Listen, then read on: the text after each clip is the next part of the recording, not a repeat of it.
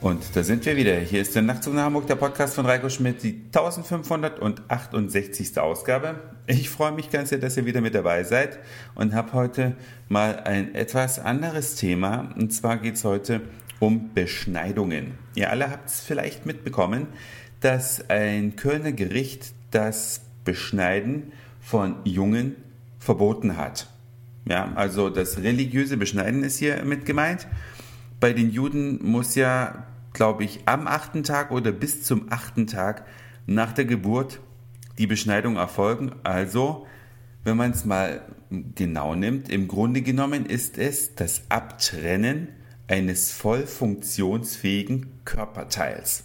Ja, was anderes ist Beschneidung also nicht.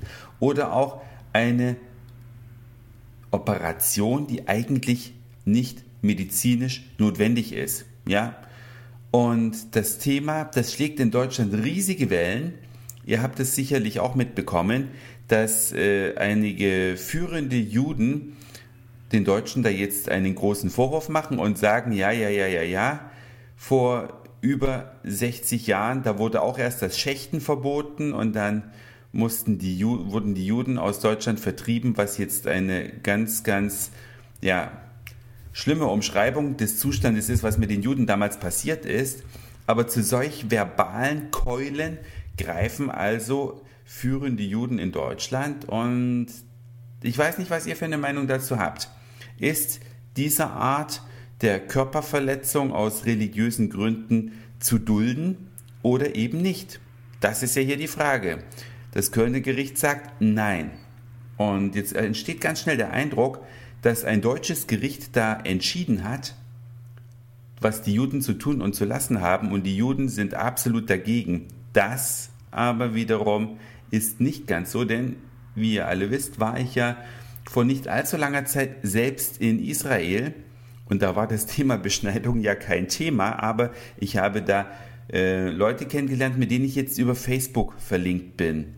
Und einer der Juden, mit denen ich da über Facebook befreundet bin, hat vor vielleicht vier, fünf Wochen ein Posting auf seinem Facebook-Profil gemacht, wie verärgert er selbst darüber ist, dass er beschnitten wurde.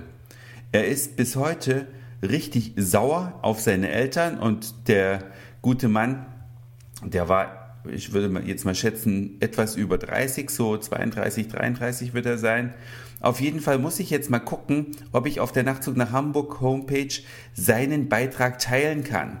Weil es geht zwar auf meinem Facebook-Profil, da könnte ich was teilen, aber ob das auf der Nachtzug nach Hamburg Seite geht, weiß ich nicht, weil für alle Interessierten möchte ich das nämlich bieten, dass ihr auch mal seht, dass Juden selbst dazu auch keine einheitliche Meinung haben, sondern halt auch sagen, nee, da wurde mir einfach was weggeschnitten. Und was bedeutet das eigentlich? Was bedeutet das für Erwachsene bzw. Pärchen, wenn ja, der Mann beschnitten ist? Das bedeutet für den Mann eine erhebliche Einschränkung seiner sexuellen ja, Erlebnisfähigkeit. Für ihn ist der Sex einfach nicht mehr so geil. Und jetzt ist die Frage, darf eine Religion sowas dass man quasi die Geilheit einschränkt. Na, was heißt die Geilheit? Die sexuelle Erlebnisfähigkeit. So muss man sagen, geil kann man ja sein, aber dann beim Sex macht es halt weniger Spaß, weil man spürt weniger. Das habe ich rausgefunden, beziehungsweise mir sagen lassen. Man spürt deutlich weniger und das ist für manche auch ein Vorteil. Ne? Manche Frau freut sich dann, wenn der Typ natürlich viel länger kann, bevor er kommt. Das ist also auch ein Vorteil.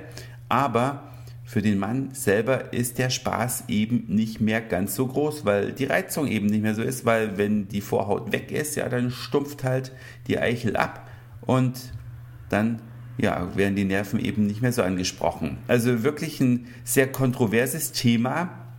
Vielleicht schreibt ihr, was ihr von dem Urteil des Kölner Landgerichts haltet. Ja, das würde mich vielleicht mal interessieren. Die da ja nun ein Machtwort gesprochen haben und einfach gesagt haben, Beschneidung ist vorsätzliche Körperverletzung und kann deswegen auch bestraft werden. Und das, ja, Religionsfreiheit gegen den eigentlich Sachverhalt, eigentlichen Sachverhalt, dass hier einem Lebewesen was abgeschnitten wird, was er willentlich selbst nicht beeinflussen kann. Es geht nämlich hier nicht darum, dass erwachsene Männer vielleicht für sich entscheiden, ich möchte eine Beschneidung, das ist ja was ganz anderes, sondern dass man hier wehrlosen Säuglingen ein funktionsfähiges Körperteil abschneidet. Also, eure Meinung ist gefragt. Ich bin sehr gespannt auf eure E-Mails, Kommentare oder Facebook-Postings. Das war's für heute. Dankeschön fürs Zuhören, für den Speicherplatz auf euren Geräten. Ich sage Moin, Mahlzeit oder guten Abend, je nachdem, wann ihr mich hier gerade gehört habt. Und vielleicht hören wir uns schon morgen wieder. Euer Reiko.